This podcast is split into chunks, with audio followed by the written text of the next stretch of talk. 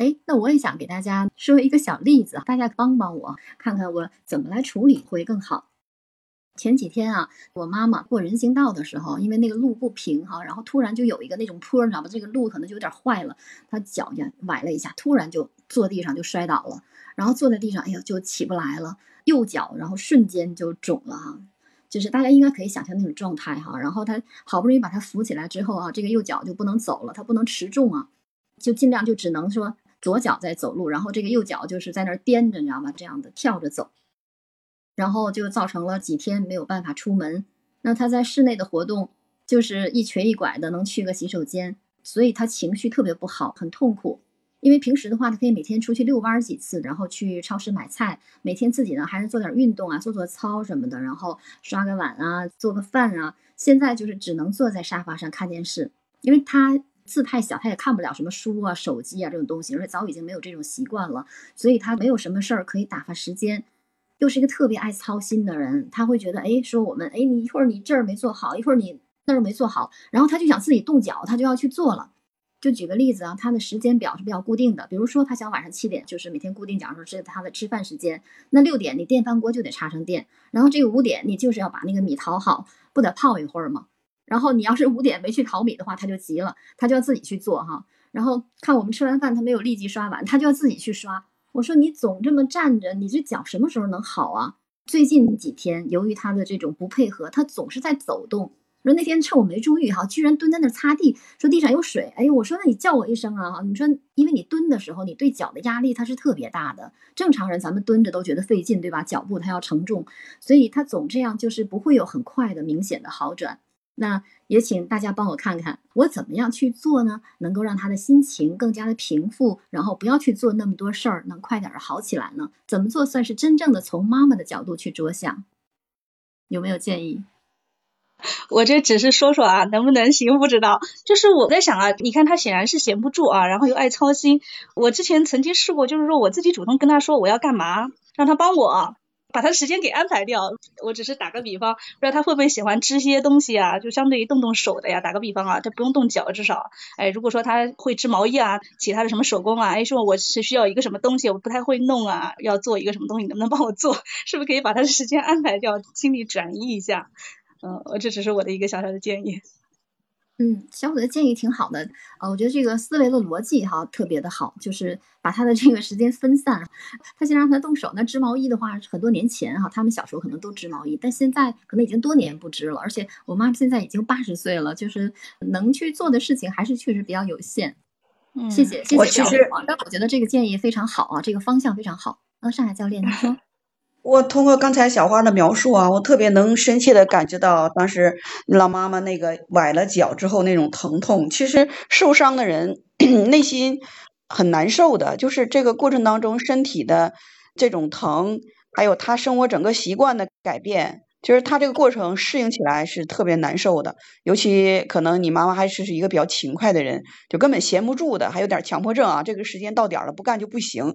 就这样状态的人，我觉得是在这个。阶段，他心理上肯定是很难受。那如果我要是你的话，我能做到的也比较有限，因为这个性格的问题是不能改变的，就是他自己的性格使然，他到那个点儿他就得这么去做。但是我可能唯一能做的事情就是什么呢？因为现在我可能时间上还比较自由，比较好，然后可以安排出更多的时间跟他一起去聊聊天儿，就是关注他的心理的那种需要。呃，因为可能他这个疼痛也好，他不能干这个好多事情。呃，他会有更多的这种心理诉求，他通过这些语言让你干这干那，某些时候呢，他自己做不到的一些事情，然后别人又做不到，他就会很烦躁。我能做到的事情，可能更多的陪他聊聊天儿，因为我跟我爸妈在一起的时候时间比较短，每次回家的时候，我最想和最愿意做的事情，就听我妈妈讲她以前的那个经历，好多好多事。其实那些故事。他跟我爸爸从年轻的时候谈恋爱，包括他们去了黑龙江，然后又怎么样去波折，怎么去做生意养我们这一家人，然后这一辈子他有好多好多的故事，这些好多的故事其实他讲了很多遍了，我已经耳熟能详的就已经听过很多遍了。以前我会特别不爱听，我现在每次回家的时候，我就会跟我妈说：“哎妈，讲讲那时候你们怎么回事儿？”我妈一讲就讲一两个小时，唾沫星子横飞呀。你就拿手挡着。我说妈，你这个雨点太频繁了。然后我们就会很开心，不知不觉这个时间就消耗了。这个时候也干不了什么太多的事儿，能多陪陪他聊聊天儿，或者是给他念一段自己喜欢的书，我觉得也挺好啊。就是找一个共同的爱好去做点事情，就把那些所谓的琐碎的家务啊那些事情让他。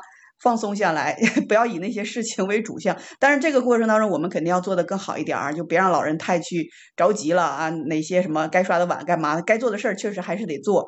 因为以前可能都是他在干嘛，所以他可能把些事情看在前面，到点儿该干就干了。但这个时候他干不了了，那我们可能就得是更加比他要勤劳一些，然后让他减少那些操心的那个点。可能这也是个方法。但我可能最愿意做的事情就是跟我妈一起聊聊天儿。讲一讲他年轻的时候那些事儿，他所想要去表达的那些东西。因为老人可能年龄越来越大了，需要的这种陪伴和倾听会更多一点儿。有的时候这个讲一讲我都睡着了，但是我醒了以后，我说妈，这个事儿你已经讲了三遍了，我实在是听不下去了。然后我妈就会停，哎呀，好了好了，我不唠叨了。然后。过一会儿，他又会再去讲一下另外一个我已经听过的故事哈。这次我回我们老家，就给我妈办一件大事儿。这个事儿对我妈来说，她已经好多天没睡好觉了。我说我立马就赶紧飞奔回去。这件事情办的结果，我就知道根本就解决不了，这个是不符合正常的那个办事方法和流程的。但是我回去之后，我就想告诉他这件事情我很重视，妈，我得解决你不睡觉这个问题，我必须得让你睡好觉。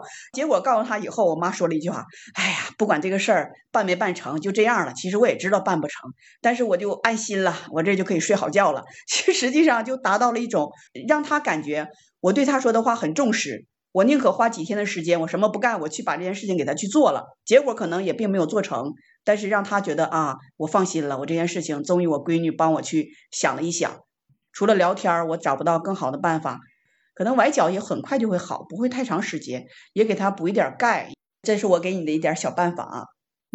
上海教练其实说的特别棒哈，他说的那些，比如说陪陪老人家呀，然后跟老人家聊天儿啊哈，我特别的有感触哈。妈妈们通常都愿意这样，就讲他那个很多年前的故事，然后说了八百遍，他很愿意讲，但是我们也力争的显得很愿意听。这个时候他真的会觉得很高兴。其实包括我自己啊，在这个过程当中，会就是至少陪他出去溜达一趟哈，溜溜弯儿。